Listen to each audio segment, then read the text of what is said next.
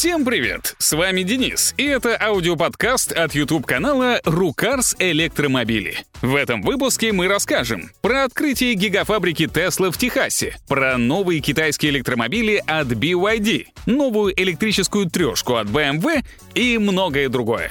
Вы на канале Рукарс. Поехали! Тесла провела торжественное открытие гигафабрики в Техасе. Мы ожидали масштабной презентации обновленного кибертрака, и машину действительно засветили. К предыдущему концепту были добавлены зеркала, стеклоочиститель и больше фар. Убрали дверные ручки. Но сам пикап вновь откладывается. А собирать в Техасе пока будут кроссоверы Model Y. Из интересного Илон Маск пообещал выпустить некое футуристическое роботакси, а также человекоподобного робота. Последний уже анонсировался, но теперь все серьезнее. Итак, робота назвали Оптимусом. По словам Маска, он предназначен для того, чтобы делать работу, от которой с радостью откажется любой человек. По мнению главы Теслы, робот совершит в мире даже большую революцию, чем электромобиль. И он точно не превратится в терминатора, пошутил Маск.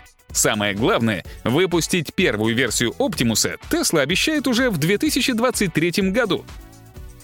Также Tesla отчиталась о продажах 310 тысяч электромобилей в первой четверти этого года. И это новый рекорд. Предыдущий, как несложно догадаться, был установлен в конце прошлого года, когда покупатели получили 308 тысяч машин. Вы скажете, что рост небольшой, и будете неправы.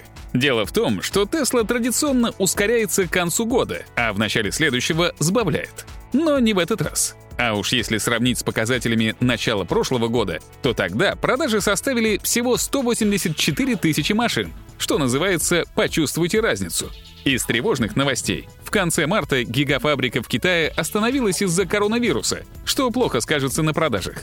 Из хорошего запущены заводы в Берлине и Техасе. Им, конечно, понадобится время на раскачку, но к концу года продажи наверняка установят новые рекорды. Пока завод Tesla в Шанхае простаивал, помочь местным покупателям попытался BMW.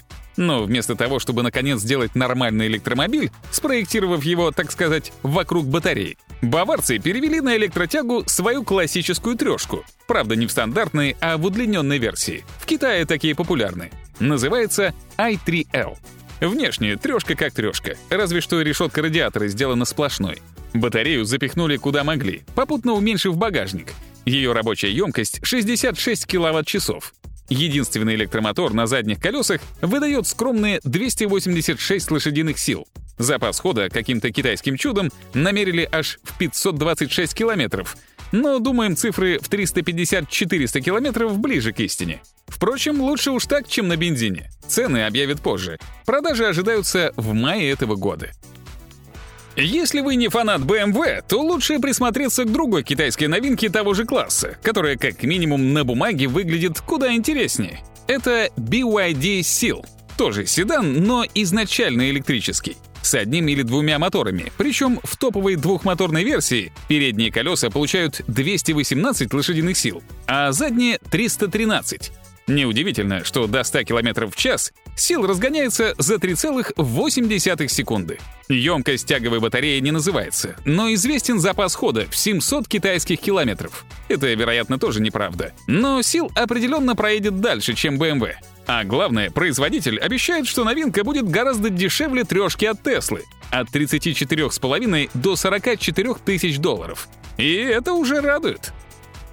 Еще одна новинка от BYD — обновленный электрический кроссовер Tank. У этой машины есть и гибридная версия, о которой мы тоже рассказывали, и чисто электрическая, которая стала совершеннее, изменился внешний вид.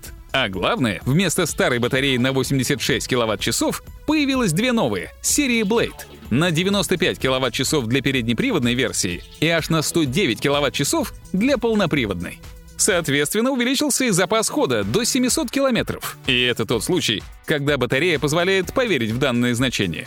Мощность варьируется от 245 до 517 лошадиных сил, что более чем достаточно. А главное, оба BYD делались с прицелом на международные рынки, то есть качество должно соответствовать. Купить можно будет уже в мае от 47 до 55 тысяч долларов в переводе с юаней. Подтягиваются и другие китайские автопроизводители. Есть в КНР такой концерн, как SAIC. Это вообще-то крупнейший автопроизводитель в Китае. Просто большинство машин он делает не под своими брендами, а по заказу других, в том числе иностранных компаний вроде General Motors. Так вот, на сей раз Сайк объединился с той самой Alibaba, которая AliExpress, и представил флагманский седан GZ L7. Это большая машина размером чуть больше Tesla Model S, мощность с полным приводом до 578 лошадиных сил, разгон до сотни за 3,9 секунды. Но главное — это батареи. На 93 и 115 киловатт-часов. И китайцы уверяют, что их хватает на 615 и 874 километра. Первые поставки ожидаются уже в конце апреля за 64 тысячи долларов в топовой комплектации. Друзья, в связи с большой вероятностью блокировки в России Ютуба, рекомендуем вам подписаться на наши социальные сети, телеграм-канал, группу ВКонтакте и канал на Яндекс.Дзене. Хотим также напомнить, что у нас вы можете выгодно приобрести электромобили из Европы и Китая с доставкой не только в Россию, но и в Беларусь и Казахстан. Подробная информация в телеграм-канале. Все ссылки в описании. Toyota объявила о скором выходе электрического кроссовера BZ4X на европейский рынок. В этой новости нам интересно следующее. Во-первых, запас хода по европейской методике, который для переднеприводной машины составляет 516 километров, а с полным приводом — 470 километров. А во-вторых, условия гарантии на батарею. Напомним, что большинство автопроизводителей гарантируют, что батарея сохранит более 70% емкости в течение 8 лет или в среднем 160 тысяч километров пробега. Tesla также дает 8-летнюю гарантию, но без ограничений пробега. А что Toyota? 10 лет и 240 тысяч километров с сохранением более 90% батареи. А за доплату гарантийный пробег можно будет увеличить до миллиона километров с сохранением 70% емкости. Неплохо. Компания Kia представила кроссовер Niro нового поколения в Европе. Точнее, бензиновый гибрид показали еще осенью, а теперь представили электромобиль на той же основе. Рецепт традиционен. Берем базовый кроссовер, выкидываем ненужный двигатель внутреннего сгорания, ставим батарею и электромотор. Сделано все так бесхитростно, что по сравнению с первым поколением батарея увеличилась всего на 0,8 киловатт-часа, что подняло запас хода на 8 километров. Итого 463 километра. А 204-сильный электромотор, похоже, и вовсе остался прежним. На фоне куда более современного электромобиля Kia EV6 новый Niro выглядит не менее устаревшим, чем старый. Почему его вообще сделали? Считайте, что потому что могут. Собственно, а почему бы и нет? Вдруг на некоторых рынках машину оценят. Стартап Rivian отчитался в своих результатах за первый квартал. И до Теслы ему пока, ну, очень далеко. Сделано всего 2553 электрических пикапа. В столь малом количестве винят поставщиков комплектующих. Но результат все равно скромный. Впрочем, Rivian пока не пересматривает свои планы по постройке 25 тысяч машин до конца года. Самое позитивное для стартапа то, что спрос на машины есть, даже несмотря на то, что цены растут. Поэтому компания уже начала работы по увеличению мощности своего единственного завода до 200 тысяч электромобилей в год а также готовится строить вторую фабрику в Джорджии с производством уже 400 тысяч машин в год. Главное не разориться до того, как эти планы будут реализованы.